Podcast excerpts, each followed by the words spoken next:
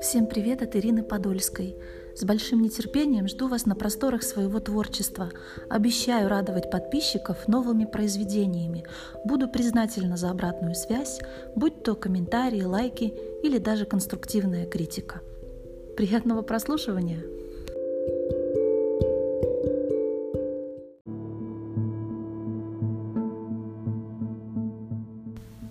Молчали овчарки затравлено, Война была Богу объявлена.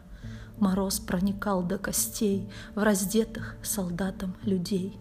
Дрожали церковнослужители, Молясь своему искупителю, Не чувствуя пальцев от холода, Мучимы концлагерным голодом. Стояли над ними каратели режима сатанократии и ждали от них отречения взамен на кончину мучением. Смеялись шинели солдатские над муками праведных адскими, держали в руках искушение, пальто потеплей с угощением. Вступив с коммунистами в заговор, Мороз не щадил верных дьяконов, кусал своих жертв, что есть мочи. Трудное испытание — очень.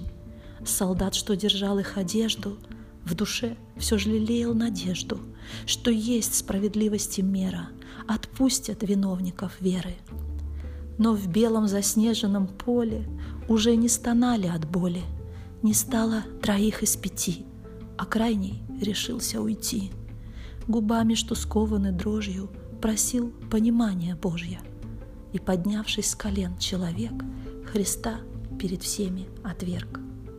Толпа перед ним ликовала, кормила его, согревала. Солдат возвратил его вещи и вновь посмотрел на замерзших. Один на снегу оставался, почти умирал, но держался, смотрел не предателю в спину, но в небо свой взгляд устремил он. Затихло антихриста племя, глазам своим лживым не веря. Толпа задрожала, замялась, с небес пять венцов опускалось. Четыре для богоугодных, под пятым же место свободно. Солдат, сбросив все одеяние, бежал под венец на страдания. Крепчали объятия мороза. Солдат улыбался сквозь слезы. В мучениях замерзшего ада его согревала награда. thank you